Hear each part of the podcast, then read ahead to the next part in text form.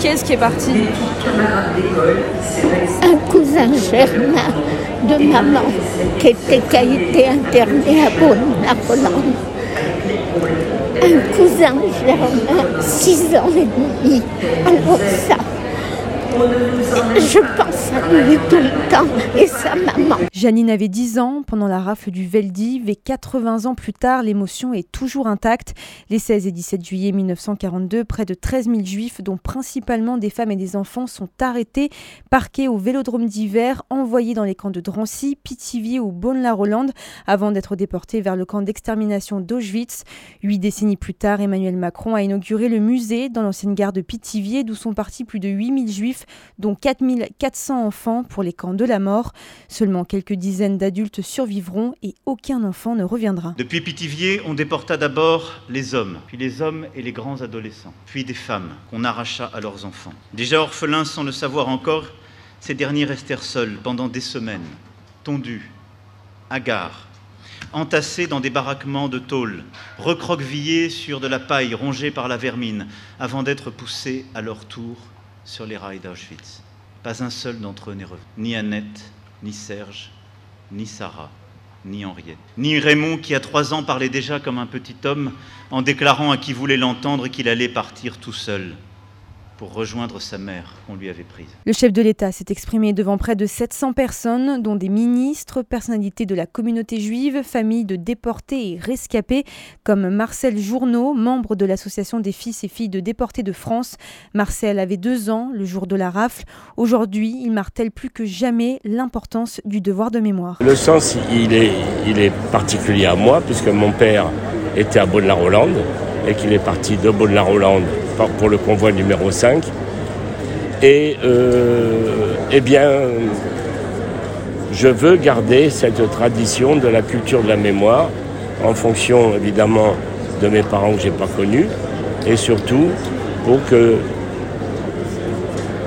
pour que ça perdure, pour qu'on continue après quand on ne serons plus là, qu'il y ait toujours la mémoire de ces 6 millions de juifs. Pas d'annonce concrète, mais des mots forts. Pendant une demi-heure de discours, Emmanuel Macron a rappelé ces heures noires qui ont souillé l'histoire de la France en reprenant les célèbres propos de Jacques Chirac en 1995.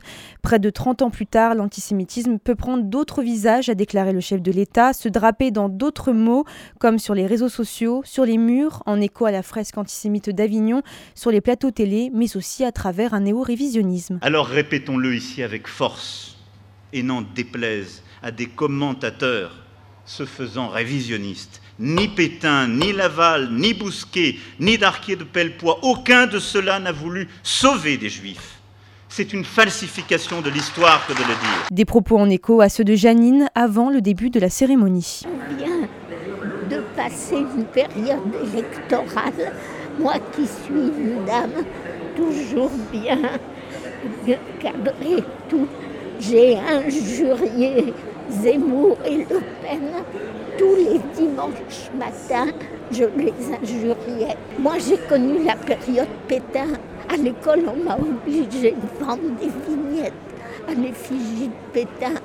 Euh, quand on s'appelait Zemmour pendant la guerre, on portait l'étoile on montait dans le métro, dans les, wagons de queue. À la fin de son discours, le chef de l'État est allé à la rencontre des rescapés. Au micro de RCJ, Emmanuel Macron a insisté sur le rôle de l'éducation comme outil de la lutte contre l'antisémitisme. J'ai voulu ici aussi rappeler la mécanique qui avait conduit à l'État français, à la rafle du Veldiv, qui a ça de particulier, c'est qu'elle signe la complicité de la France, de l'État français, du régime qui était en place alors, dans le, le crime qu'est la Shoah.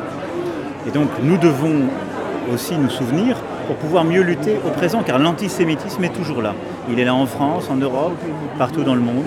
Et donc il est essentiel de ne pas baisser la garde, de dénoncer dès que l'antisémitisme revient, de combattre, de le condamner devant les tribunaux, de se battre sur les plateaux comme les tréteaux, mais d'éduquer également. Et je crois que ce lieu joue un rôle dans cette perspective.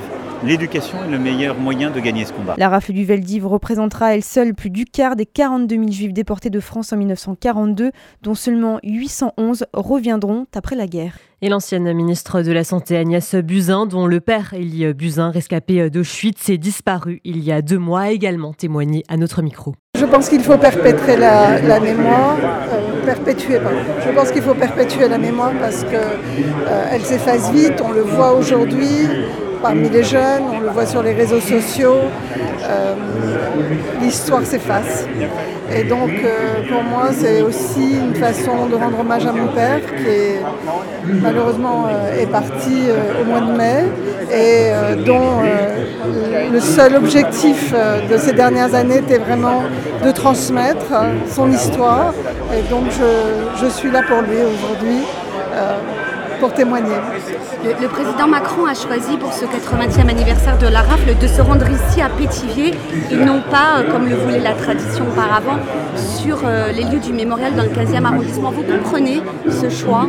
Oui, moi je crois que c'est très bien. C'est euh, effectivement extrêmement important aujourd'hui de montrer à quel point de nombreux lieux en France ont été témoins, ont vu ce qui s'est passé. Et je pense que c'est important que dans chacun de ces lieux, euh, des plaques, euh, des musées, des euh, rappellent cette mémoire vive. Un certain nombre de Français ont pu assister à ça.